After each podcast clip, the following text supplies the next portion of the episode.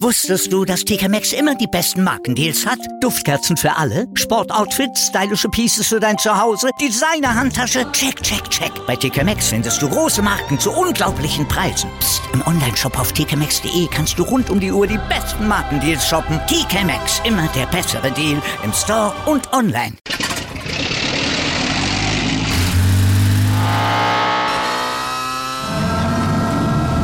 Von 0 auf 100. Aral feiert 100 Jahre mit über 100.000 Gewinnen. Zum Beispiel ein Jahr frei tanken. Jetzt ein Dankeschön, rubbellos zu jedem Einkauf. Alle Infos auf aral.de. Aral, alles super. Ich möchte, dass Sie schreiben, ich soll keine Lügen erzählen. Das war ein Zitat von Dolores Umbridge.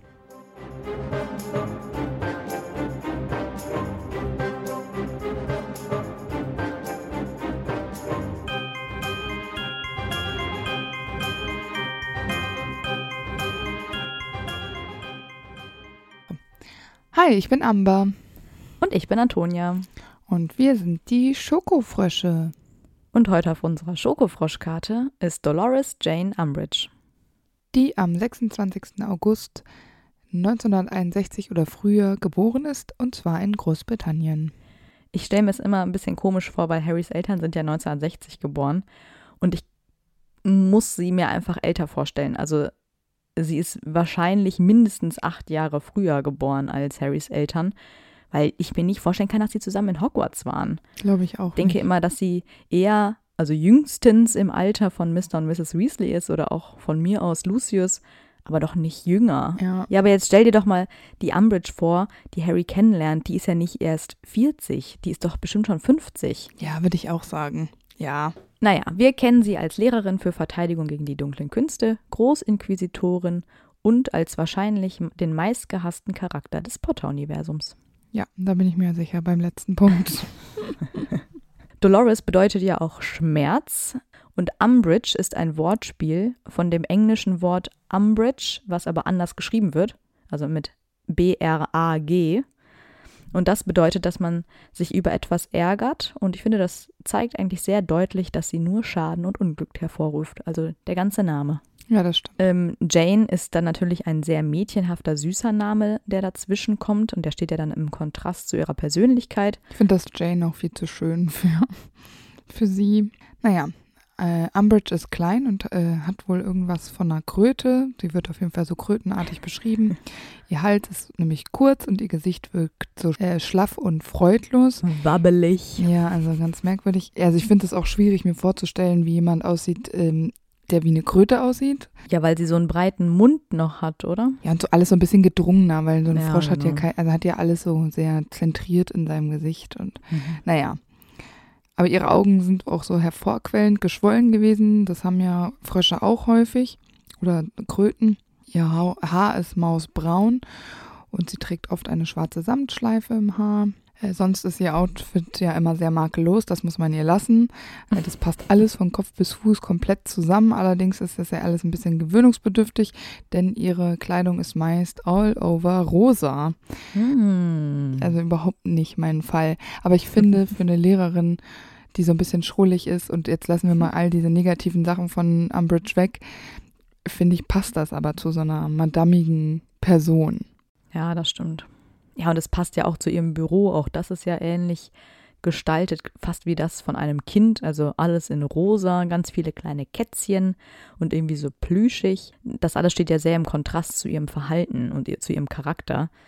Und das zeigt ja dann auch mal wieder, don't judge a book by its cover, weil sie mag vielleicht wirken und alles dekorieren wie eine kleine Prinzessin, aber eigentlich ist sie ja der Teufel. Vergifteter Honig fällt des Öfteren als Beschreibung ihrer Person und ich finde, das passt einfach perfekt. Und dann hat sie ja auch noch so eine sehr hohe, mädchenhafte, künstliche Stimme. Dann kommen wir mal zu ihrem Zauberstab. Der ist 8 Zoll lang, Birke- und Drachenherzfaser als Kern. Und damit gilt ihr Zauberstab als verhältnismäßig kurz. Und für alle nochmal kurz hinhören.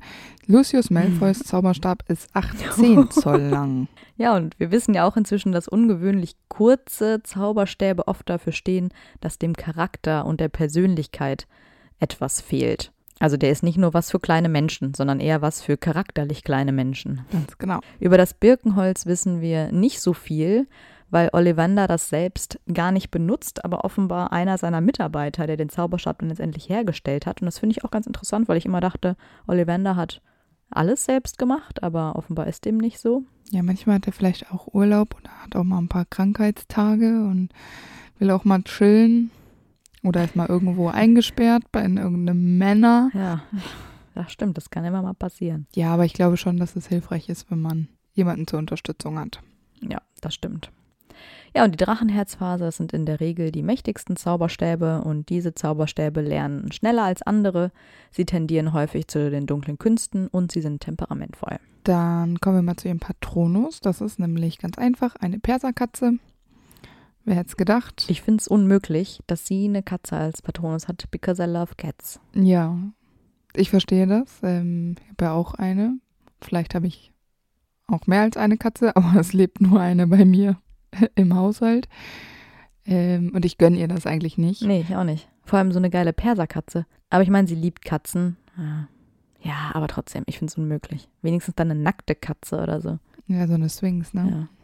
Wobei die auch süß sein können. Ah. Naja, und als Irrwicht äh, habe ich mir gedacht, ist wieder schwer für den Irrwicht darzustellen, aber Muggelstämmige an der Macht. Mhm. Ich habe was ähnliches tatsächlich, aber nicht mit Muggelstämmigen, sondern mit Zentauren, Hm. die äh, mächtige Geschöpfe sind und mächtiger als Zauberer zum Beispiel. Ah ja, ja, das ist Ja. auch. Also im Prinzip, äh, Ist es ähnlich. ja, genau. Ja, und ich habe mir auch noch überlegt, dass äh, ja irgendwas, dass sie halt ihren Einfluss verliert, aber auch das ist wieder sehr abstrakt. Ja, so Machtverlust Ja. und so habe ich mir auch gedacht, ja. Ja, über ihre Familie wissen wir tatsächlich auch ein bisschen was. Ähm, Dolores Umbridge ist die Tochter eines Zauberers namens Orford Umbridge und einer Muggelfrau namens Ellen Cracknell. Und die Ehe lief nicht besonders gut, trotz der zwei Kinder. Umbridge hat nämlich noch einen Bruder, dieser ist allerdings ein Squib, das heißt, er kann nicht zaubern. Umbridges Vater macht die Mutter dann dafür verantwortlich. Ähm, also Umbridge bekommt einfach schon früh mit, dass Zauberer besser sind als Muggel und dass Squibs eben nur verachtenswert sind und in der Zaubererwelt nichts wert sind. Und ich finde, das ist eine sehr verbitterte, negative Kindheit. Also es wird immer alles schlecht gemacht und man Ja. erfreut sich dann irgendwie daran, wenn, wenn es anderen schlecht geht. Es ist ja auch so krass, dass äh, die Muggelmutter es überhaupt nicht mehr aushalten kann und dann mit ihrem Bruder zurück in die Muggelwelt zurückkehren und die haben auch nichts mehr miteinander zu tun danach. Also man hört, die hören nichts mehr voneinander. Und anscheinend ist so ein Verlust für Umbridge in so jungen Jahren, ist ja wahrscheinlich noch vor Hogwarts passiert, einfach vertretbar. Mm, ja, Achtung, die Eltern haben sich getrennt, als sie 15 war. Ah, dann war sie schon in Hogwarts, ja. Genau. Aber ist doch trotzdem krass. Ja, aber es, ist, gibt einen ganz einfachen Grund dafür, weil sie sich so überlegen führt, fühlt und einfach äh, immer schon gedacht hat, sie ist mehr wert als ihre Mutter und ihr Bruder. Ja, und ja, klar. Dieses Verhältnis musst du erstmal deiner Mutter gegenüber haben. Deswegen ist es ihr letztendlich egal, weil sie sich eh zu den beiden nicht zugehörig gefühlt hat jemals. Ja, aber ist schon krass. Voll. Also, muss ich ehrlich sagen. Einfach das eiskalt. Ist, äh, total gestört eigentlich. Und das Krasse finde ich auch noch, sie ist, fühlt sich ja auch nicht mal so richtig zugehörig zu ihrem Vater, weil sie von dem ja auch kein großer Fan ist, weil dieser ja nie einen besonderen Ehrgeiz gezeigt hat. Also zum Beispiel, dass er irgendwie nie befördert wurde oder sowas. Er arbeitet nämlich im Ministerium als Reinigungskraft. Und da denke ich mir so, wenn du schon so früh so ein negatives Bild über deine eigenen Eltern hast, das ist doch schrecklich. Kurz äh, der ähm, Vollständigkeit halber. Es kann auch als Abteilung für magische Instandhaltung heißen. Ja, okay. Das ähm, ist dann wie Facility Manager. Ja, aber so ist es Nein, ja nicht. stimmt schon. Weil wir ja später auf nein. jeden Fall wissen, dass er die Boden geschrubbt hat. Ja, ja, ja. Und selbst wenn, ist es doch egal, aber dieses Gefühl, was sie da entwickelt, mein Vater ist nichts wert, weil der ist keine große Persönlichkeit in der Zaubererwelt, das ist schon traurig. ja. Aber ich finde es irgendwie äh, ganz verrückt, weil der Vater ja nicht so richtig diesen Ehrgeiz hast, den du schon angesprochen hast, und aber auch irgendwie keine richtige Position im Ministerium hat, die nicht ersetzbar wäre. Mhm. Ich kann, das könnte wahrscheinlich wirklich auch jeder machen. Dafür pflanzt aber trotzdem bei ihr diesen Blutreinheitsgedanken, diese Engstirnigkeit, die, ja, die sie ja dann so hat. Und das ähm, finde ich irgendwie krass und ich glaube auch, dass er hohe Erwartungen an seine Tochter gehabt hat, dass das später so eine komische Wendung für ihn nimmt, dass seine Tochter sich quasi für ihn schämt und äh, sich mhm. von ihm abwendet, finde ich halt irgendwie krass, weil er ja eigentlich seine Tochter so in diese Richtung geschubst hat. Also es, die ist ja nicht so geboren, das ist ja, hat sie ja so anerzogen bekommen. Er, er war ja auch derjenige, der eine Muggelfrau geheiratet hat. Ja. Also ich stelle es mir immer so vor, dass er wahrscheinlich so verbittert war über sein eigenes Leben, weil er es eben nicht zu etwas gebracht hat und eben irgendwann gemerkt hat, er hat keine Chance aufzusteigen aus irgendwelchen Gründen. Da war er so verbittert, dass er diesen Frust einfach an seiner Frau ausgelassen hat und sie dafür verantwortlich gemacht hat, weil sie ein Muggel ist und eh keine Ahnung hat und nichts und äh, jetzt auch noch der Sohn nicht mal zaubern kann und so. Er hat den ganzen Frust auf diese Frau gelegt, sodass Umbridge letztendlich gar nichts anderes übrig blieb, als es auch so zu sehen, weil dieser Vater schon so voller Hass war, weil er es selber nicht auf die Kette bekommen hat. Ja, aber ich finde diese Art von Reprojektion oder von Projektion finde ich schon richtig krass und dann ist dieser Mann an sich ähm, schon eigentlich nicht normal. Nee, ist der auch nicht. Der muss ganz große Probleme gehabt haben mit sich selbst. Ja, genau, das würde ich auch sagen. Also ich denke mir immer so, Menschen, die ihr eigenes Schicksal auf andere Schultern schieben und andere dafür verantwortlich machen, was ihnen widerfahren ist, denke ich mir mal so, das, ist, das spricht für deinen kleinen Charakter, den du hast. Ja. Weil im Grunde kann selbst die Muggelfrau nichts dafür, dass der Sohn nicht zaubern kann. Also äh, natürlich nicht. Das ist ja vollkommen Und selbst Quatsch. Wenn ist es ja eigentlich auch eigentlich theoretisch nicht wichtig. Nö. Weil wenn Zauberer nicht immer in ihrer Engständigkeit und auf ihrem hohen Ross sitzen würden, dann äh, wäre das vielleicht ein Familienbild, was total normal und auch ja. traditionell sein könnte. Wobei das ja vielleicht zu der damaligen Zeit noch mal schlimmer war, ein Skript zu sein, als vielleicht zu Harrys Zeiten. Aber trotzdem. Ja, aber auch da, also ich weiß es nicht. Ich finde es auf jeden Fall, es ist schlimm für Umbridge. Ja, und die steckt so voller Frust, dass sie irgendwie, ja, das wiederum auf andere projiziert. Ja, also sie steigert sich stetig. Ja, genau. Ja, mit elf Jahren wird Dolores dann aber auch eingeschult. Sie wird eine Slytherin und ihr Hauslehrer ist Slughorn. Und wie wir ja schon in seiner Folge erwähnt hatten, ähm, hat er nicht so viel für sie mhm. übrig. Er hält sie sogar für idiotisch, was ich schon ziemlich krass finde, mhm. muss ich ehrlich sagen. Ja. So, ein, so, eine Schülerin so bezeichnen, weil Slughorn ja eigentlich schon so ein eher fürsorglicherer Lehrer ist. Ähm, aber er sieht an ihr halt auch einfach kein Potenzial. Und ich finde, das beweist so ein bisschen.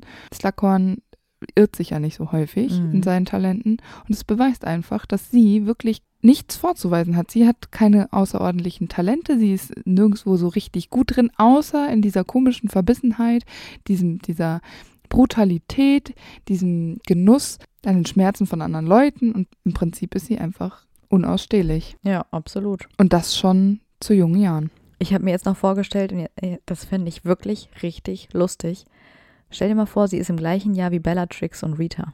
Und die drei sind zusammen im Schlafsaal.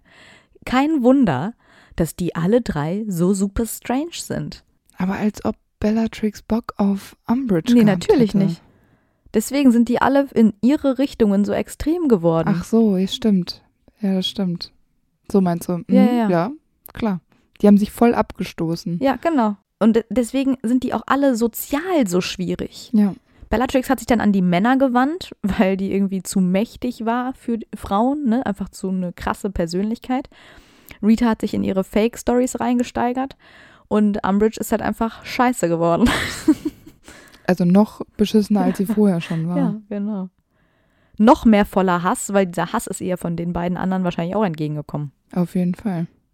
Ja, die, die werden da keinen kein Kaminfeuer angemacht nee. haben und sich mal eine nette Geschichte am Abend erzählt haben. Also never. Das wird aber sowieso, egal in welchem Jahrgang sie gewesen sein mag, niemand mit Umbridge ja. gemacht haben wollen. Niemals. Weil ich mir denke, sie war sehr unbeliebt, weil sie halt so künstlich war, aber trotzdem so fies ja. und sie sich halt irgendwie immer überlegen fühlt. Und ich denke mal, sie war sozial halt auch super schwach, weil sie halt irgendwie immer nur das Beste für sich selbst sucht und Mhm. Wahrscheinlich haben die anderen sie dadurch eher gemieden. Glaube ich auch. Weil sie wird ja auch nie Vertrauensschülerin oder Schulsprecherin. Und deswegen fühlt sie sich ja wahrscheinlich so ungerecht behandelt und ja, ihr gefällt ja auch die ganze Schulzeit überhaupt nicht. Nee. Also ich kann mir einfach vorstellen, dass Umbridge immer super bemüht war, irgendwie Mhm. was hinzukriegen. Und also ich glaube schon, dass sie sich anpassen wollte, aber es einfach so sehr gegen ihre Prinzipien gegangen ist, dass es einfach so sehr gewollt war, dass alle sich dachten so, nee, lass Ja. ich die Finger von. Und durch dieses zu verkrampfte konnte sie einfach keine vorbildliche Schülerkarriere hinlegen wie, wie andere. Ja, genau. Ihr fehlt halt einfach so ein bisschen diese Leichtigkeit. Mhm. Und diese Leichtigkeit ist ihr einfach in äh, Kindertagen genommen worden. Ich glaube, dass ihr Leben an sich sich sehr schwer für sie anfühlen muss und das, glaube ich, einfach noch, also sich noch mal schwerer anfühlt, wenn du diesen Vergleich hast äh, in dieser ganzen Hogwarts-Zeit, wenn, da bist du ja sehr lange ähm, nicht zu Hause und Mhm. hast dann halt immer diesen Vergleich, die sind so, die sind so. Ja, weil du eigentlich gerade als Slytherin hast du ja immer ein sehr großes soziales Netzwerk, also Ja, sehr viel genau. Rückhalt von, von deiner Clique sozusagen. Aber die Ja. hat sie natürlich überhaupt nicht. Und ich stelle es mir halt immer so vor, dass sie den Lehrern immer so richtig unangenehm in den Arsch getreten ist. Und wir wissen ja, dass Lackhorn ihr Hauslehrer war und der ja auch durchaus bestechlich war. Und ich denke mal, das hat sie auch Mhm. total bei ihm versucht. Und ich muss immer an das eine Mädchen denken, das war bei uns in der Klasse. Ich weiß immer noch nicht, ob die Geschichte stimmt, aber es gab mal das Gerücht, dass sie von dem Lehrerpult, weil sie in der ersten Reihe saß, irgendein Blatt oder so eine Overhead-Projektorfolie weggenommen hat, also die Lehrerin beklaut hat. Und dann, als die Lehrerin das Klassenzimmer verlassen hat, ist sie der Lehrerin hinterhergelaufen und gesagt, oh, das haben sie noch auf dem Pult liegen lassen. Einfach nur, um sich einzuschleimen, hat die das gemacht. Also wurde mir erzählt, dass sie das gemacht hat. Und es hat gepasst, weil die war so eine scheiß Streberin. Nee, ja, natürlich hat die das gemacht. Ja, eben. und so stelle ich mir das immer vor, dass der Lehrer dann so sagt, so, äh, okay. Ja, vor allen Dingen, weil der Danke. Lehrer das im Zweifel gecheckt hat. Ja, so, klar, weil ja, das scheiß Pult war leer, da war halt nichts mehr drauf. So. oh, unangenehm. Ah, Ja. Wirklich unangenehm. Und ich glaube, dass die Lehrer das auch unangenehm fanden, dass Umbridge sowas in der Art gemacht hat. Ja, genau. Stimmt. Und dass sie das einfach unbeliebt gemacht hat, auch bei den Lehrern. Und sie das aber Ja, mit ihrer natürlich. künstlichen, süßen Art so ganz nett machen wollte, um sich einzuschleimen und es halt aber nach hinten losging, weil sie einfach so unangenehm ist. Ja, das glaube ich auch. Das ist halt diese komische Verkrampftheit. Die wird so sozialmäßig auch überhaupt nie den richtigen Ton treffen. Und wenn Mhm. die mal witzig sein will, dann geht das komplett nach hinten los und alle denken dann so, what the fuck? Ja. Also ganz, äh, ganz unangenehm irgendwie. Es wird auch nicht angenehmer, wenn wir weiter darüber sprechen. Nee. Aber nach sieben Jahr, langen Jahren für sie in Hogwarts ist, ist das ja auch endlich vorbei. Und nach Hogwarts beginnt sie zügig ihre Karriere. Wahrscheinlich einfach, um es auch besser zu machen als ihr Vater und um sich zu beweisen. Sie beginnt dann in der Abteilung zum Missbrauch der Magie. Und weil sie eben so super ehrgeizig ist und ganz anders als ihr Vater, ist sie noch bevor sie 30 ist Abteilungsleiterin. Und schon da versteckt sie ihre rücksichtslose Boshaftigkeit hinter dieser süßlichen Art. Naja, sie weiß halt auch genau, was sie sagen muss und vor allem mit wem sie da sprechen muss, um auf der Karriereleiter immer einmal weiter aufzusteigen. Und ich finde das einfach, wenn ich drüber nachdenke, einfach sehr unangenehm. Also ich mag das äh, auf diesem Weg Karriereleitern Nee. bestreiten einfach gar nicht. Und ich hasse es, Menschen bei sowas zuzugucken, weil ich mir auch immer denke, naja, also wenn es mit Leistungen nicht klappt, dann halt so oder wie. Ja, und vor allem ist das so hinterhältig, weil sie kassiert ja, zum Beispiel das Lob für die Arbeit anderer. Ja, ja genau. Also so ein ganz typisches Problem, was viele schwache Charaktere in Harry Potter zeigen, äh, zeigt sie eben auch. Sie, dieses, sie tyrannisiert diejenigen, die ihr untergestellt sind und buckelt dann vor denen, die ihr gleichgestellt sind oder sogar höher gestellt sind, also ihren Chefs. genau, ja. Und dann denke ich mir immer so, boah, das ist so Ja, genau. also so rückgratslos und oh, und dann ist sie halt so opportunistisch und machtbesessen und sie schämt sich ja, wie du schon gesagt hast, so sehr für ihren Vater, der es ja in ihren Augen nicht geschafft hat, etwas zu erreichen in seinem Leben. Ja. Und das ist einfach so krank, diese Gedanken, die sie da hat. Ja. Es geht ja so weit, dass sie ihren Vater komplett aus der Öffentlichkeit fernhält und ähm, behauptet, dass sie einer reinblütigen Familie entstammt. Nur dadurch bekommt sie ja dann die Position des, der Untersekretärin des Zaubereiministers und hat dann von da an auch ja einen Platz im Zaubergamot. Aber ich finde es halt krass, dass erstens mal da anscheinend Voraussetzungen für gelten. Mhm. Das war, anscheinend hat sie es mit ihrer Persönlichkeit und ihrer Leistung nicht geschafft und musste dann diesen ekligen Weg über reinblütige Familien, bla bla, und so, komi so einem komischen Weg da sich diesen Platz erarbeiten. Das ist doch nicht normal. Na, weiß ich aber auch nicht. Vielleicht stand sie sich auch selber nur im Weg und hat selber gedacht, das ist die letzte Hürde, die sie nehmen muss. Und ihr Vater steht ihr da so sehr im Weg. Ja, und sie räumt ihn ja nur so aus dem Weg, weil sie ihn zwingt, besonders früh in Rente zu gehen und ihm verspricht, ihm eine private Abfindung zu zahlen. Ein kleines Taschengeld. Sie bezahlt ihren Vater dafür, dass er aufhört zu arbeiten, damit ja, sie genau. sich nicht für ihn schämen muss. Wie krank ist das denn? Also super traurig. Ja, und es wird kein üppiges, äh, keine üppige Rente gewesen sein, sondern allerhöchstens ein kleines Taschengeld. Ja, weil sie einfach so manipulativ ist. Ja, und ganz ehrlich, wissen wir nicht, aber könnte ich mir auch vorstellen, dass sie durchaus Magie anwendet, um Leute zu erpressen. Ja, auch bei ihrem eigenen Vater. Ja, klar. Ja, das wissen wir ganz sicher, weil, wenn sie nämlich darauf angesprochen wird, ob sie eben mit diesem Umbridge, der die Böden geschrubbt hat, verwandt ist, dann lächelt sie nur ihr süßestes Lächeln und leugnet die Verbindung zu ihrem Vater und behauptet, Ja, dass ihr genau. Vater verstorben sei und selbst im Zaubergamot war. Ah, ja, das kann man nicht nachprüfen. Das ist doch einfach nur traurig. Aber es ist ja auch so, dass die Leute, die es glauben, die lässt sie ja natürlich klar, aber die, die es nicht glauben, denen passieren ja manchmal blöde Dinge. Ja, das ist wirklich komisch. Und das ist äh, ein komischer Zufall, oder? Also ich meine, also sie hat ja, ist ja echt skrupellos, muss man wirklich einfach Absolut. sagen, skrupellos. Es ist ja auch so, dass Dolores eine ganz einfache Strategie hat, die Zuneigung ihrer Vorgesetzten zu gewinnen. Also es kann sie ja wirklich ganz gut, das funktioniert ja anscheinend auch. Das einzige Problem ist aber, dass die keinen Ehemann kriegt. Mhm. Äh, Weil, ist ja auch klar, weil kann sie halt keiner aushalten. Ja, genau. Und sie hätte natürlich gerne einen besonders einflussreichen Ehemann. Ja, natürlich. Und deswegen begibt sie sich ja einfach auf die Suche, ohne wirklich Gefühle im Spiel zu haben, einfach nur um jemanden zu haben, der ihre Ideale teilt und bestenfalls ihre Karriere pusht.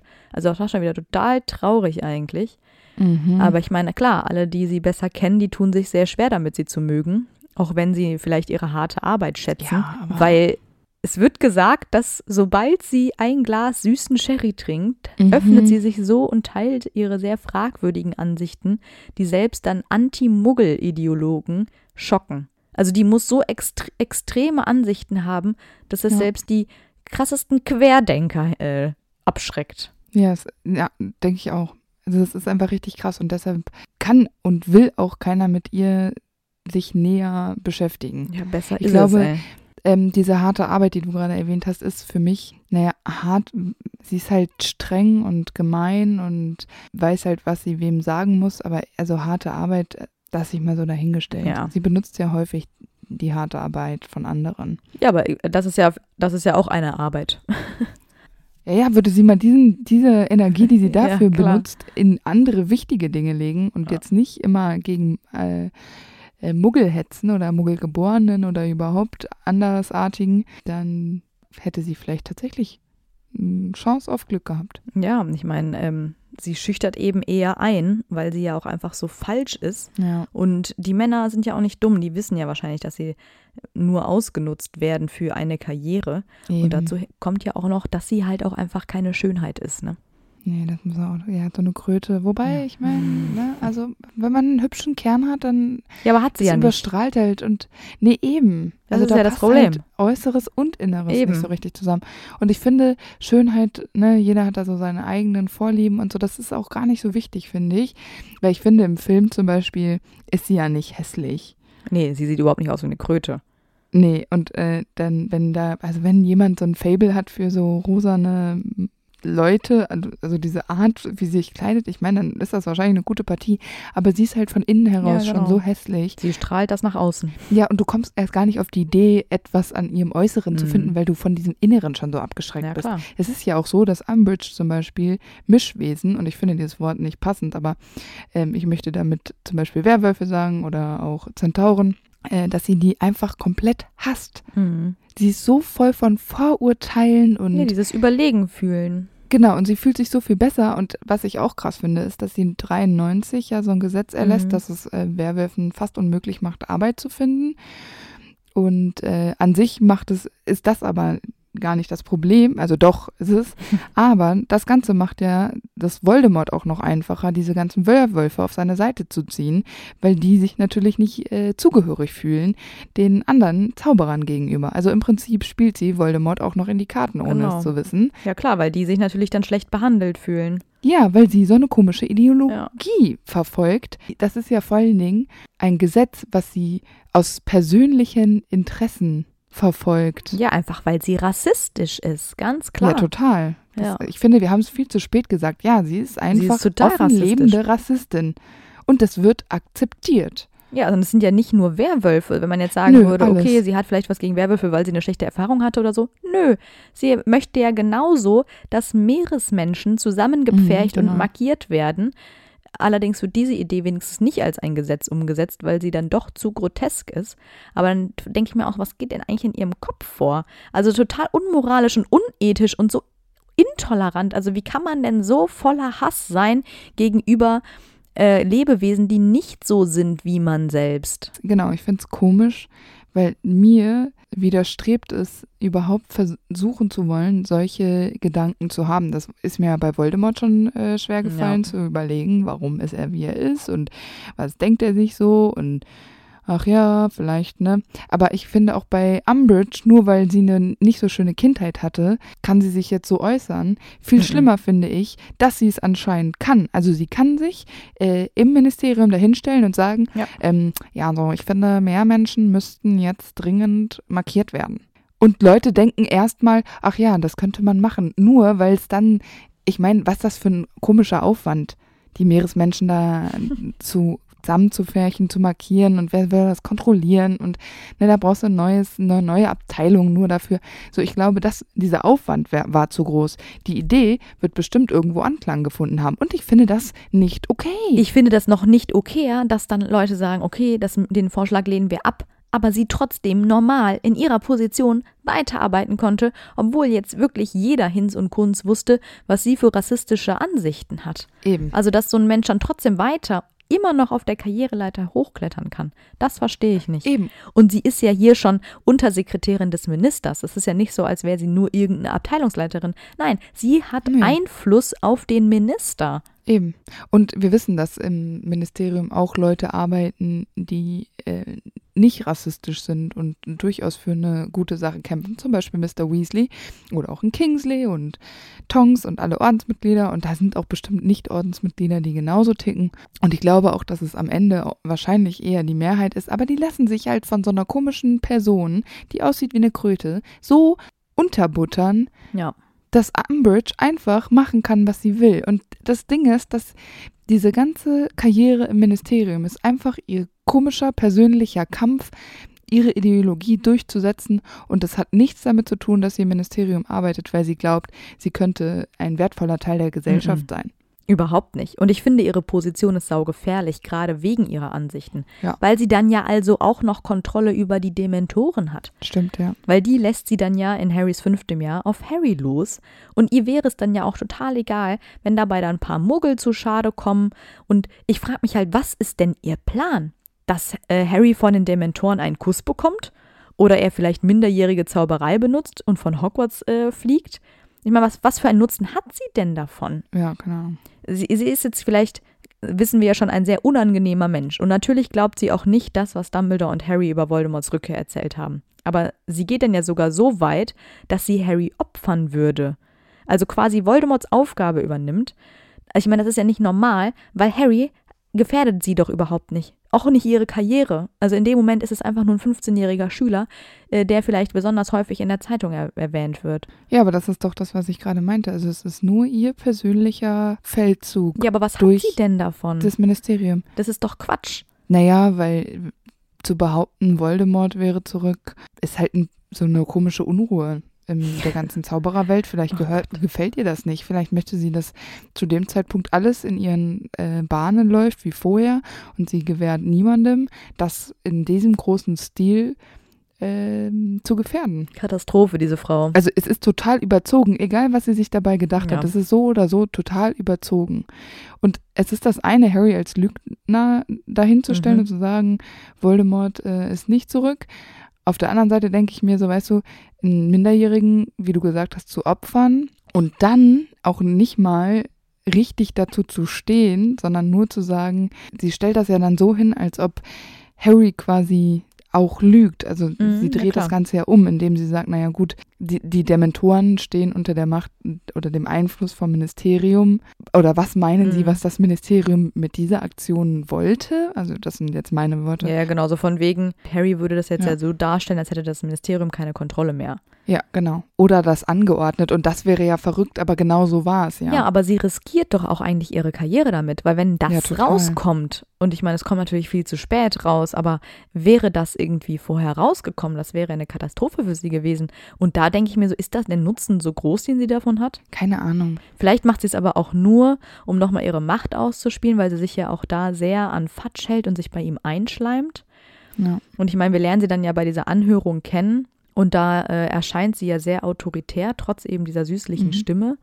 Und sie nimmt ja auch überhaupt kein Blatt vor den Mund und zweifelt ja wirklich eigentlich alles an, was Harry sagt, aber auf ihre unangenehm süßliche Art, also dass man ihr wirklich einfach nur ins Gesicht schlagen will. Ja, genau, ja. Sie ist ja deswegen auch dafür, dass Harry dann bestraft wird. Aber zum Glück sind ja Madame Bones und einige andere Zauberer auf Harrys Seite. Und mit der Hilfe von Dumbledore wird Harry dann ja auch unschuldig gesprochen. Und nur Fudge, Umbridge und etwa sechs andere Zauberer stimmen für seine Schuld. Und das enttäuscht natürlich Umbridge sehr, dass Harry da jetzt ungeschoren davonkommt. Ja, ist krass, oder? Und ich glaube halt, sie schleimt sich mit der ganzen Aktion nur bei Fudge ein, weil der wird ja immer paranoider, dass Albus Dumbledore vorhaben könnte, ihn zu entmachten. Und das nutzt Umbridge dann Oh, wiederum ja. aus und manipuliert Fudge so sehr, dass er denkt, sie wäre die Einzige, der er vertrauen könnte. Ich finde das ja so krass, ne? Das, Dieser äh, Mann, ne? Der macht mich wahnsinnig. Total. Also diese Unsicherheit und Angst, die Dolores da ausnutzt, das ist einfach, es ist so klar, dass das ist seine größte Schwachstelle. Und ganz ehrlich, wenn ich, also ich kann mir vorstellen, dass Dolores, wenn die sich so überlegt, so, hm, wie kann ich Fudge manipulieren? Ach ja, der ist ja noch so paranoid und denkt an Bildor. Ja, ja, der will den stürzen. Ja, das benutze ich jetzt. Weißt du, die glaubt Ja, das klar. bestimmt selber nicht mal, dass Dumbledore da seine Nein. Finger im Spiel hat. Mhm. Die liebt nur die Macht und die ist da richtig geil drauf Genau. und denkt sich so, boah, das ist jetzt meine Chance und Fatsch checkt einfach gar nichts und das Nö. ist einfach richtig traurig. Und ich kann mir auch nicht vorstellen, dass Fudge Umbridge irgendwie sympathisch findet oder sowas, sondern der ist so in seiner Nee. Panik gefangen, dass er sich an jeden Genau. Strohhalm klammert. Und dieser Strohhalm ist halt ausgerechnet Umbridge. ja, genau. Und Umbridge wird ja 1995 dann Lehrerin in Hogwarts für das Fach Verteidigung gegen die dunklen Künste. Ja, und war das Fudges Idee oder ihre? Weil sie will doch, also Ja, sie ist doch ihre. keine, ja, aber sie will doch eigentlich keine Lehrerin sein. Aber die will doch ganz sicher da mitmischen. Die hat doch da richtig Bock drauf. Oh, ist das furchtbar. Weißt du, die, ich glaube, dass es auch im Ministerium super langweilig irgendwann wird für sie. Ja, das stimmt. Ja, die hat doch da eh schon alle terrorisiert. Ich meine, da muss er ja irgendwo weitermachen. Und vor allem, da ist sie ja an der Quelle mit Dumbledore und Harry. Und ja, okay, das verstehe ich noch. Wir haben es ja in Dumbledores Folge, glaube ich, auch schon mal gesagt, dass es ja schon sehr strange ist, weil ähm, das Ministerium ja nur deswegen befugt ist, eine Ministeriumsmitarbeiterin als Lehrerin einzusetzen, weil Dumbledore niemanden findet.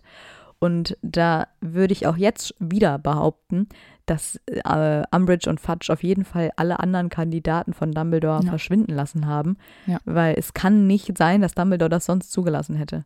Ich glaube auch nicht. Es ist eine Katastrophe. Aber ich meine, sie kann dadurch natürlich Fudge jederzeit berichten, was in Hogwarts so vorgeht. Sie kann Dumbledore ausspionieren und zum Teil auch kontrollieren. Und sie kann auch dafür sorgen, dass eben nicht über Voldemorts Rückkehr gesprochen oder sogar gelehrt wird. Deswegen verzichtet sie dann ja auch in ihrem Unterricht auf Zauberei, sodass stattdessen äh, die Schüler nur Kapitel in diesem Buch lesen müssen. Und man merkt ja auch total, dass sie die Klasse gar nicht unter Kontrolle hat, auch wenn sie so tut, weil sie versucht, mit so blöden Machtspielchen immer ihre Autorität zu beweisen. Ja, Zum. Beispiel ähm, erinnert sie ständig daran, dass man sich melden muss und sie erlaubt dann ja auch nicht, dass man Ja. Fragen stellt und beobachtet dann die Kinder nur, während sie lesen. Also eine ganz, ganz tolle Pädagogin, weil sie mag ja auch nicht mal Kinder, weil später sagt sie ja sogar, Ja. dass sie Kinder hasst. Das stimmt. Und wenn, äh, es ist auch irgendwie so, dass Hermine ihre Meinung mal Mhm. kundtut, weil ähm, Hermi Hermine hat das ganze Buch schon gelesen und es sollte nur kapi- kapitelweise im Unterricht durchgenommen werden, also dass jeder es einzeln liest. Und Hermine sagt dann aber sowas wie, ja, ich habe das alles schon fertig gelesen und ich bin anderer Meinung. Und dann kriegt Hermine einfach Punkte abgezogen dafür, Mhm. also Hauspunkte, nur weil Hermine ihre eigene Meinung ähm, kundtut und dann finde ich es richtig krass, weil Umbridge sagt auch sowas wie, ja, also eigene Meinungen haben im Unterricht einfach nichts zu suchen. Vor allem nicht von so unwissenden Leuten, wie ihr es seid. Also im Prinzip stuft sie auch alle ja. einfach komplett herab. Also ich denke mir erstmal so, als Lehrer hast du sowieso schon eine höhere Position. Ich finde, das muss man nicht immer auch äh, nochmal breit treten. Das haben jetzt auch alle verstanden. Und ich finde das richtig krass, weil ich gerade das, was die, sie da tut, also den Kindern den Mund zu verbieten, ist halt eigentlich für mich total kontraproduktiv und richtig fehleranfällig. Also so passieren Dinge wie mit Voldemort, also so ein Aufstieg. Wenn du alle klein hältst und alles, ähm, also nichts außer deiner eigenen Meinung zulässt und so eine ganze Klasse oder eine ganze Schule klein zu halten, das ist einfach richtig krass. Ja, weil gerade die Menschen, die so reflektiert denken wie Hermine, die sind ja eigentlich unglaublich wichtig in der Gesellschaft. Aber das will sie ja partout vermeiden. Und nee, ich finde, genau. also weil sie ja eben früher keine Machtposition in ihrer Schulzeit hatte, nutzt sie das jetzt hier als Rache richtig aus, um einfach ihre Macht zu demonstrieren. Und das finde ich total traurig. Es fängt ja schon damit an, dass sie bei Dumbledores Willkommensrede ihn unterbricht und äh, später macht sie das ja dann auch bei den Lehrern mit diesem Hüsteln immer. Und deswegen ja. ist sie ja auch im, oh, furchtbar, deswegen ist sie ja auch im Kollegium so äußerst unbeliebt. Und eigentlich gibt es nur eine Person, der sie mag, Filch. Ja, Filch ist der Einzige, der Umbridge so richtig unterstützt. Und äh, das liegt aber hauptsächlich daran, dass er sich in Hogwarts sehr gut auskennt, also jetzt mhm. geografisch gesehen. Er weiß, wo die Hotspots sind und wie auch, was auch immer. Weil an sich ist er ein Squib, wie ihr Bruder und sie sieht in ihm ja eigentlich nichts. Nee, eben. Also es ist einfach richtig krass. Sie benutzt die Leute einfach so, wie sie gerade kommen genau. und irgendwie kennt sie auch die Schwachstellen, aber auch, wie sie sich sie zu Nutzen machen kann. Also im Prinzip eine, ich finde sie so unangenehm. Ich finde es schlimm, dass wir die ganze Zeit über sie reden müssen, aber es ist halt mhm. ihre Folge, deshalb ähm, ja, ja, stimmt. kommt das halt. Aber es ist halt, ich finde es, ich finde sie so übel. Voll. Nicht mal in Voldemorts Folge haben wir so sehr über Voldemort nee. oder Tom Riddle gehatet, wie über Umbridge in ihrer Folge jetzt. Gerade. Man hasst sie wirklich mit jedem Satz mehr und ich finde es auch super ja. unangenehm, wie sie mit den Schülern spricht. So als wären die irgendwie kleine Kinder. Ähm, also ja. Halle finden sie zum Kotzen vor allem die Schüler und deswegen gründet Harry dann ja auch die DA, damit die Schüler eben die Möglichkeit haben, sich vorzubereiten und auch praktische Dinge zu lernen. Und bei ihr ist ja eigentlich Disziplin total wichtig.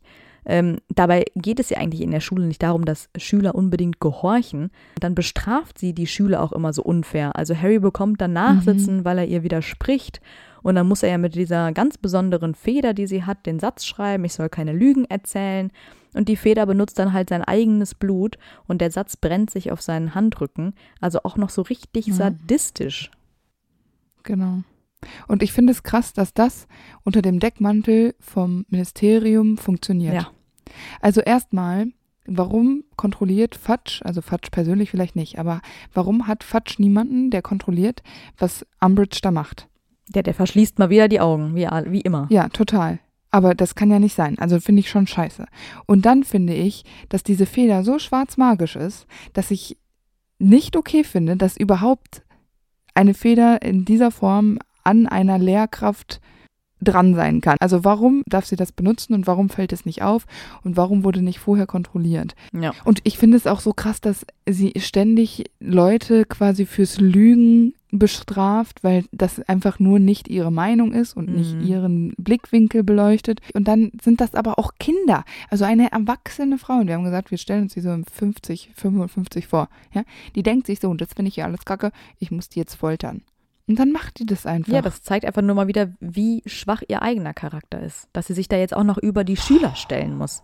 Und das alles reicht ja. ihr ja nicht mal, sondern sie will ja dann noch mehr und durch ihre bescheuerten Erlasse wird sie dann irgendwann zur Großinquisitorin, damit sie dann ja auch noch Macht über die anderen Lehrer hat und diese erniedrigen kann und sogar entlassen kann. Genau. Und sie ist ja wirklich total unverschämt zu den Lehrern, die Dumbledore nahestehen. Also so richtig respektlos. Und vor allem Trelawney leidet dann ja sehr unter Umbridge Inspektion. Ja, aber auch Flitwick, bitte. Die misst ihn. Sie lässt dann nicht Nein. Achtung, das ist aber nur im Film. Weil gerade Flitwick, wo man ja denkt, das ist ja auch nur halb Mensch, der bekommt eine richtig gute Bewertung von ihr im Buch. Ja, weil er ein cooler Typ ist. Ich finde es okay, dass sie das in den Film so eingebaut haben, weil ich finde, das macht Umbridge einfach noch schlimmer und also ich finde, manchmal mach, machen die im Film auch gute Sachen und ich finde, es passt halt zu ihr und ich finde, es zeigt einfach nochmal, wie respektlos sie ist. Ja. Weil sie ist ja auch zu, ich habe es jetzt hier so süß aufgeschrieben, sie ist ja auch dann im ähm, Unterricht von Minnie, also mhm. McGonagall, da räuspert sie sich dann auch immer so ja, falsch, so richtig ja, unangenehm. Allerdings ist Minerva natürlich ziemlich cool und lässt sich das nicht so richtig an, ähm, anmerken und ignoriert das einfach weg oder reagiert dann mit super scharfen Worten, also mit einem Konter. Sie fragt nämlich dann Umbridge, ob sie ein Hustenbonbon braucht. Ja. Das finde ich richtig gut. Aber es gibt halt echt auch äh, viele Lehrer, die damit nicht so gelassen umgehen können, wie Minerva oder auch Snape zum Beispiel. Sie entlässt dann ja auch wirklich Trelawney, die ja dann zum Glück in Hogwarts bleiben darf. Und Dumbledore ersetzt Trelawney dann ja mit Firenze, was Umbridge ja total schockt, weil sie ja eben alles fürchtet und hasst, was ein Halbmensch ist. Und deswegen verabschiedet sie natürlich auch Hagrid so. Ja, ja, genau. Das Einzige, was ich mir vorstellen kann, warum sie Snape okay findet, ist, dass Snape genauso mies, griesgrämig immer drauf ist, so Kinder ebenso nicht leiden kann auch nichts gegen Bestrafungen hat. Wobei sie mag ihn ja nicht besonders, aber er lässt sich halt auch nicht so wirklich von ihr so nervös machen. Nee. Aber es ist jetzt nicht so, dass sie sagt, oh, du bist ja ein toller Lehrer, sondern auch bei denen nee. gibt es absolute Unsympathie. Ja, natürlich. Also, aber es ist halt irgendwie so eine Gemeinsamkeit, ja, wo man sich irgendwie tolerieren lässt. Genauso wie mit äh, Filch.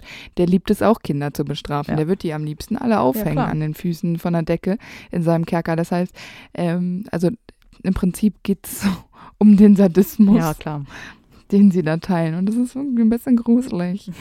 Naja, aber Umbridge hat ja nichts Besseres zu tun, als ein neues Verbot auf den Weg zu bringen. Und zwar das Verbot von Gruppen von mehr als drei Leuten. Dann äh, ist das mit den DA-Treffen natürlich ein bisschen blöd. Aber auch mit den Quidditch-Mannschaften. Ja, und auch die Quidditch-Mannschaften, die können nicht so richtig spielen, also oder auch trainieren. Ja, die müssen sich dann ja irgendwie neu anmelden und die Slytherins bekommen ja sofort die Erlaubnis für ja, das Training genau. und die Gryffindors müssen dann irgendwie einen Monat oder so warten. Und sie verbietet Harry, Fred und George ja dann lebenslang quasi Quidditch zu spielen nach einer Schlägerei mit Draco, das haben wir ja in Dracos Folge auch schon gesagt. Und sie beschlagnahmt äh, all ihre Besen und bewahrt sie in ihrem Büro auf. Und ich bin mir sicher, diese Besen fühlen sich nicht wohl bei ihr.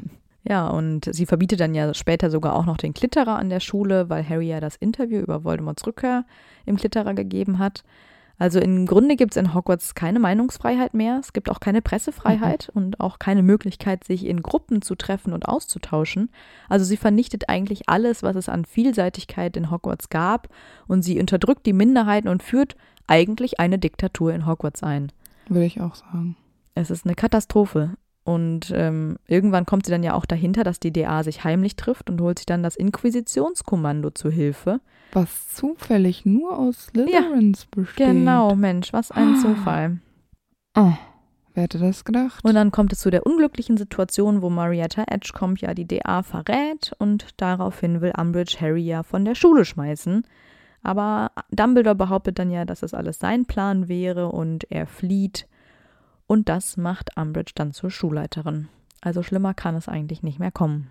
Sie ist jetzt quasi Diktatorin in ihrer Diktatur. Und jetzt wird es Fred und George tatsächlich zu bunt und sie boykottieren alles. Verständlich. Und mit dem tobenden Feuerwerk verlassen dann die Weasley-Zwillinge ja Hogwarts und hinterlassen Chaos und Zerstörung. Peeves nahm seine Sache als Poltergeist natürlich auch sehr ernst und ärgerte Umbridge, wo er nur konnte. Und die Lehrer halfen Umbridge mhm. auch überhaupt nicht mit dem Peeves-Problem. Mhm. Im Gegenteil, wir wissen ja auch von äh, Minerva, dass sie da ordentlich Benzin ins Feuer gekippt hat. Und der einzige, der Umbridge jetzt noch unterstützt, ist Filch. Und das ist ja auch wirklich, also wenn dein einziger Fanclub Filch ist, ja. ich meine, ja, hallo. Super, super gelaufen alles. Aber ich finde es auch richtig lustig, weil sie wird ja als Schulleiterin auch von dem Schloss nicht anerkannt, weil sie nicht mal in Dumbledores Büro eintreten darf, weil der Zugang ihr einfach verwehrt wird. Und das finde ich auch schon ziemlich krass. Ich finde, dieses Schloss ist so schlau. Das ist genial. Und dann macht es einfach so coole Sachen und ja. lässt Umbridge da draußen stehen. Das ist auch richtig gut. Aber es wird ja leider nicht besser, weil äh, es werden dann Nein. auch noch alle Briefe und die ganze Post überwacht. Also auch da wieder Einschränkungen, sodass es Harry auch einfach ja. schwerfällt, Kontakt mit Sirius aufrechtzuerhalten. Es ist auch so, dass Hedwig verletzt ja, genau. wird. Also Umbridge hat auch kein Problem damit, Tiere zu quälen quasi, Ja. um an diese Post zu kommen. Ja, und nach diesen ganzen Visionen von Voldemort und Sirius, da ähm, sieht er eben als letzte Möglichkeit, das Flohnetzwerk in Umbridges Büro zu nutzen, weil er einfach auch keine Möglichkeit hat, mehr an die Außenwelt zu uns zu gelangen. Dabei wird er nur allerdings entdeckt und er und einige der DA-Mitglieder werden dann festgehalten und befragt. Und weil Snape kein Veritaserum mehr hat, droht sie dann mit dem Cruciatus-Fluch. Mhm. Also völlig größenwahnsinnig, die Alte. Ja. Und das Geile finde ich auch noch, sie erwartet dann von Snape, dass er einfach mal eben neues Veritaserum braut. Dabei braucht das ja circa einen Monat. Und also sie ist nicht einfach nur ungebildet, sondern sie kann ja auch nicht mal was gegen diese ganzen Hexereien der Weasley-Zwillinge ausrichten. Also sie ist auch einfach wahrscheinlich magisch unbegabt und dumm. Ja, genau.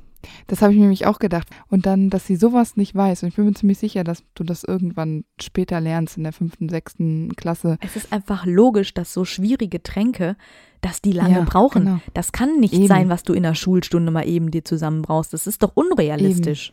Naja, aber Hermine hat ja dann was dagegen, dass Harrys Zunge gelockert wird mit dem Cruciatus-Fluch und erzählt dann da was von dieser Geheimwaffe, die Dumbledore hat oder der, also eher der Orden des Phönix. Dann verschleppen sie Umbridge ja mit in den Wald, um das Ganze abzulenken. Ganz ehrlich, ich finde, das ist so lächerlich. Sehr an den Haaren Ich, herbeigezogen. also was soll das denn für eine Geheimwaffe sein? Total also weißt du, wenn bescheuert. die jetzt, wenn wir jetzt bei Troja sind oder bei Herr der Ringe. ja, ich muss so, immer an ja, die dummen du, Worte des Ordens denken, weil davon hat Hermine das ja auch ganz, dieses Ganze mit der Waffe, wo ich mir immer denke, was für eine scheiß Waffe. Für den Orden ist die scheiß Prophezeiung Ja. eine Waffe und da denkt Umbridge wahrscheinlich ein Wonder Wand. Ja, nee, ich weiß so, ich stelle mir halt sowas vor, die denkt sowas wie so ein Katapult oder sowas. Ja, das ist doch total dumm. Sowas gibt es nicht. Eben. Was soll das denn sein? Ja, ich weiß auch Deshalb verstehe ich nicht, dass sie da so blind ist. Ja, das ist einfach wieder dumm. Ja, Das nervt mich. das ist wirklich dumm. Ja, und sie trifft dann ja auch auf diese Herde der Zentauren. Das ist ja wirklich wahrscheinlich ihr Albtraum. Und sie ist ja auch schamlos und rassistisch. Also Ekelhaft. sie beleidigt die ja total, ist total arrogant, Mhm. so richtig, also so, also ganz unangenehm. Ich finde alles, das immer so zu lesen und auch im Film finde ich es ganz schlimm. Dann greift sie ja auch einen der Zentauren Mhm. an und das lassen die sich natürlich nicht gefallen und wird dann von ihnen verfolgt und beinahe getötet. ja, und ihr Zauberstab zerbricht dann auch noch. Genau. Ich frage mich auch immer, was passiert denn eigentlich mit ihr bei den Zentauren? Wird sie da irgendwie gefoltert oder nur irgendwie verschleppt und eingesperrt und die beraten noch, was passiert? Weil wir wissen ja, dass Dumbledore sie später rettet. Aber Ja, genau. was ist in der Zwischenzeit passiert? Und dann denke ich mir, dass sie sehr demokratisch entscheiden, was als nächstes passiert. Und das dauert wahrscheinlich so Wahrscheinlich. lang, weil die erstmal die Sterne lesen müssen, äh, dass bis dahin Dumbledore sie retten kann. Ja, aber irgendwas muss passiert sein mit ihr, weil sie ist ja total verstört, als sie da im Krankenflügel Ja. liegt und irgendwie so traumatisiert. Also entweder ist sie traumatisiert, weil sie gestört ist und einfach so Angst vor diesen Halbwesen hat, oder die haben wirklich was mit ihr getan. Also ich, keine Ahnung. Also wir können gerne nochmal in der Folge von Zentauren Okay, äh, darüber fachsimpeln, aber ich finde es jetzt, äh, sprengt Ja. ein bisschen den Rahmen. Umbridge wird gefeuert Zum Glück. und ähm, eigentlich wollte sie sich am vorletzten Schultag noch kurz in die große Halle zum Essen schleichen. Ich dachte, sie schleicht sich aus dem Schloss, während alle anderen beim Essen sind, dachte ich. Ach so, das kann natürlich auch sein. Aber das Lustige ist ja, Peeves entdeckt sie und jagt sie aus dem Schloss und zwar mit dem Gehstock von McGonagall. Ja, sehr die gut. ja noch so ein bisschen ähm, geschwächt war, weil sie ja diese fünf Stupors Mhm. da abbekommen hat. Und es ist einfach, ich finde es so lustig. Also ich fand ja schon in Peeves Folge so witzig, wie er da Percy mit, hat er nicht auch so Gehstöcke gehabt und Percy damit Mhm. auf den Kopf geschlagen? Ja, immer mit diesen Stöcken, ja. Äh, trotz den ganzen Vorwürfen gegenüber Umbridge wurde sie dann doch wieder in ihre alte Position zurückgeschickt und war weiterhin Untersekretärin für Fudge. Und später dann ja auch für Scrimger. Ich verstehe das nicht. Wie kann man das zulassen? Das ist doch kein Geheimnis, was da in Hogwarts passiert ist. nicht. Es ist wirklich eine Katastrophe. Da kriege ich echt nicht zu auch mal viel. so Eltern? nee, Ja. die regen sich auf, wenn ein Seidenschnabel mal ein bisschen rumgaloppiert, aber nicht, wenn irgendwie eine Lehrerin Kinder misshandelt, Lehrer beleidigt, magische Wesen angreift, äh, droht, Macht ausnutzt, sadistisch ist, gewaltbereit ist, Kindern Gefahren aussetzt und irgendwie bereit ist, die unverzeihlichen Flüche zu nutzen. Ja. Aber ich meine, gut, es ist ja wie im echten Leben auch, weil da sind korrupte Arschlochpolitiker ja auch ständig an der Macht. Ja. Also da kriege ich echt zu viel bei sowas. Die wird ja nicht mal richtig für ihre Taten bestraft. Und das führt ja auch Nee. dazu, dass Harry da dem Ministerium nicht mehr trauen kann, weil er eben immer, immer im Hinterkopf hat, dass Umbridge noch für die arbeitet. Ja, eben. Was ich jetzt ziemlich krass finde, ist, dass sie ja dann doch bei Dumbledores Beerdigung anwesend ist. Oh. Aber sie spricht mit eigentlich niemandem und zeigt sich eher angeekelt von Hagrid, äh, als der sich schneuzt.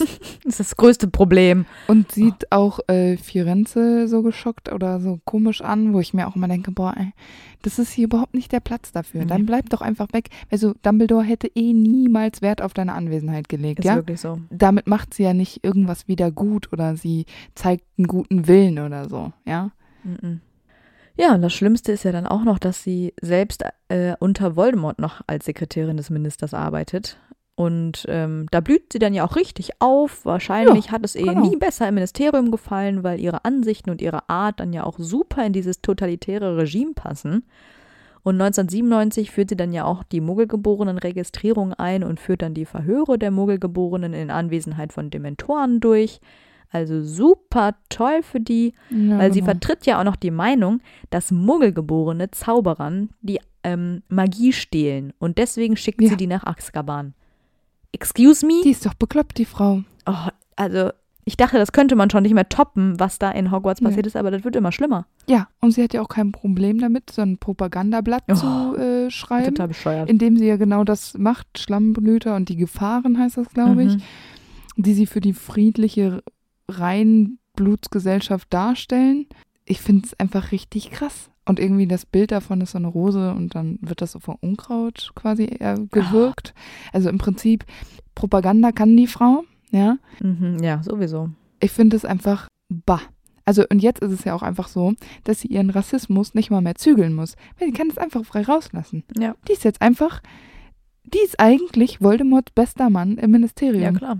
Sie betreibt halt sozusagen Gehirnwäsche für ihn. Oder es ist kein Auftrag oder so, sondern sie macht das, weil sie es geil findet. Also hätten, gäbe es Voldemort nicht, dann hätten wir ein Problem, dann würde, würden wir jetzt, äh, du weißt schon, wen äh, Umbridge mit meinen. Und die hätte wahrscheinlich noch mehr Erfolg gehabt als Voldemort. Ja, wahrscheinlich.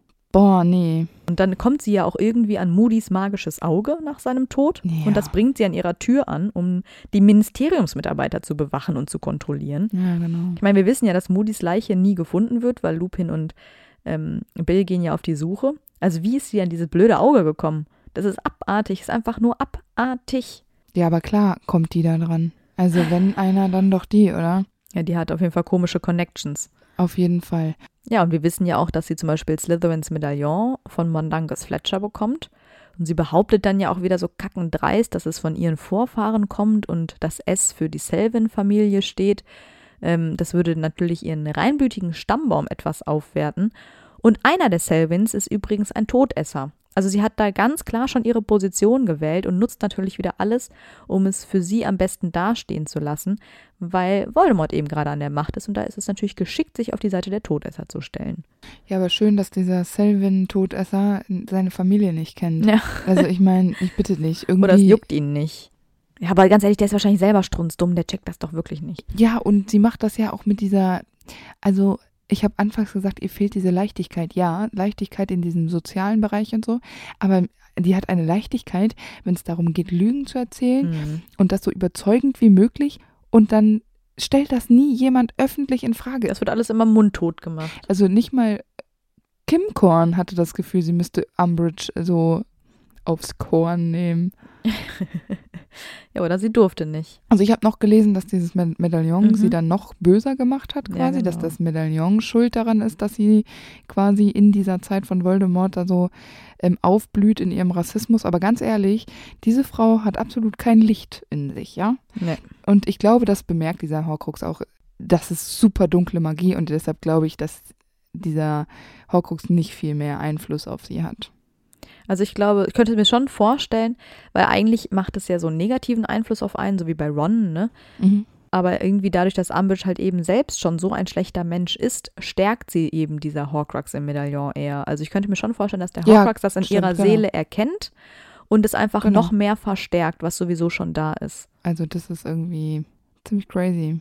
Als das Trio dann unter Vielsafttrank ins Ministerium eindringt, greift Harry Umbridge dann ja auch an und holt sich das Slytherin-Medaillon von ihr.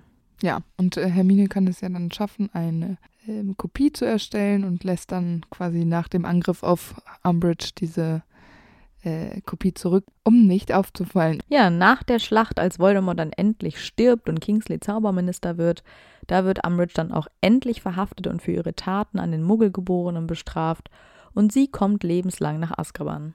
Ja, aber da ist Azkaban ja ohne Dementoren, also eigentlich Ja. sitzt sie da einfach nur eingesperrt. Ja. Aber immerhin lebenslang. Ja, genau. Dann kann sie niemandem mehr was antun. Aber wahrscheinlich verbreitet sie einfach so viel schlechte Stimmung, dass man an, also dass Mitgefangene immer noch denken, dass der Mentoren Das ist die schlimmste Folter, dass man mit Umbridge da drin sitzt. ja, genau. Aber im Zweifel sind das ja die ganzen Todesser, die da sitzen. Also alles, alles richtig gemacht. Ja, das stimmt. Also ich habe mir diesmal absolut gar keinen Schlusssatz überlegt, weil ich mir dachte mir, ich habe schon so viel gehatet in diesem ganzen, in dieser ganzen Folge. Es gibt nichts Positives als Nee. Fazit zu sagen. Ich finde es ganz treffend, weil ähm, Stephen King hat mal gesagt, dass Umbridge einer der schlimmsten Bösewichte ist seit Hannibal Lecter. Und ich finde das absolut treffend. Und wenn so jemand wie Stephen King das sagt, dann ist das auch wirklich ein Kompliment, weil sie ist einfach wirklich zum Kotzen. Von vorne bis hinten. Ja, das stimmt. Wir halten jetzt einfach mal fest, dass Umbridge eine Scheißkuh ist. Ja, genau. Umbridge ist eine Scheißkuh. Und ihr könnt gerne das schlimmste Schimpfwort, was ihr kennt, in die Kommentare schreiben. Und das ist Umbridge. Genau. Das ist jetzt die nächste, das ist mal eure Hausaufgabe. Ihr schreibt das jetzt mal äh, bei YouTube und bei unserem Insta-Account. Ja, ich meine, wir wollen natürlich keine wirklich schlimmen Schimpfwörter lesen, aber so Zauberer-Schimpfwörter. Sowas wie beim Bate Merlins. Sie ist schlimmer als. Flubberwürmer. Ja, genau. Sie, ist eine. Ein knallrümpfiger Kröter. Ja. Ja, sowas halt. Ihr wisst, ihr wisst schon, was ich meine. Und wir hoffen, auch diese Folge hat euch gefallen, obwohl sie um Umbridge ging. Und vielleicht hören wir uns nächste Woche wieder. Bis dann. Tschüss. Und weil es so lustig war, gibt es jetzt noch ein paar Outtakes. Viel Spaß. Yay. Also, äh, was sagen wir? Hi. Achso. Hi, ich bin Amber. Also, wir können nicht immer nur den Film haten, Antonia. Okay. Also, Flexibel sind wir. wortgewandt wie eh und je. Also, ja, ich habe den Besen, äh, ich habe den Besen verloren. Ach, den Besen. Ich habe den Besen verloren, Antonia. Ich habe den Faden verloren. Ja, das dachte ich mir schon, dass du das meintest. Also, Ich bin mir jetzt gerade aber auch nicht sicher. Ich glaube nicht, dass sie dann mit den Schülern nochmal Bock hat zu essen.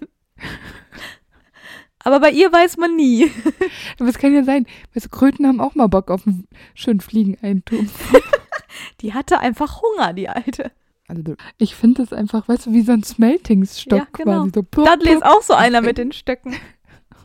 Eben. Apropos, nochmal ganz, das passt jetzt überhaupt nicht, aber was jetzt noch zu den Kommentaren, da hatte letztens eine Peeves-Folge kommentiert und die hat geschrieben, sie hatte den größten Lachkick seit Menschheitsgedenken wegen des Korken. Ach so, ja, das war aber auch so lustig. Also, du- Ja, es wird super So. zum Schneiden hier. Ja. Have fun in the sun. Ähm, wo bin ich denn gerade?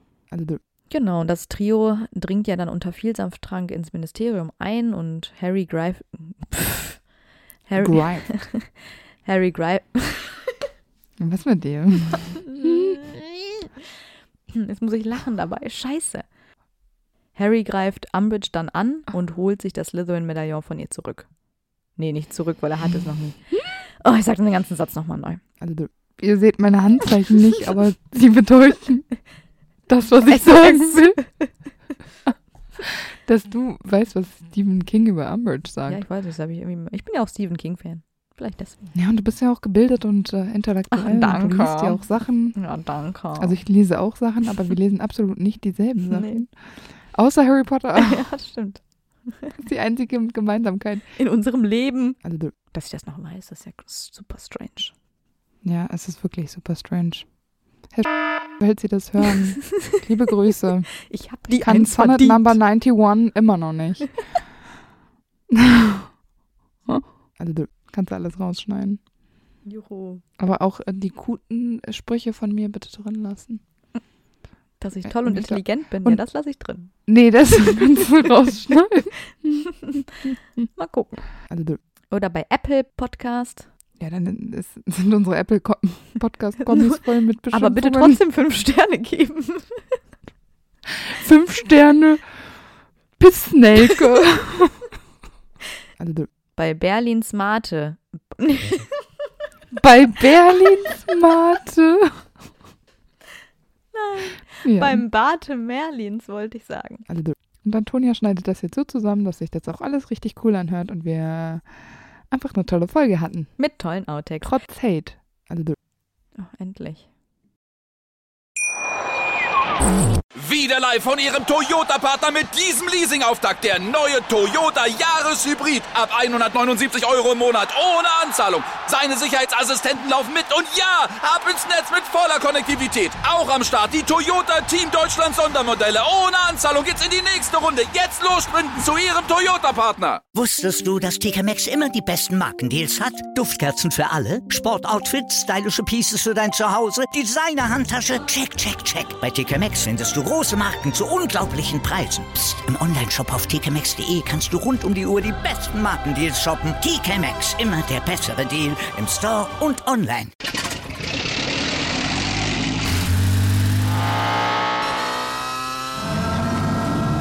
Von 0 auf 100.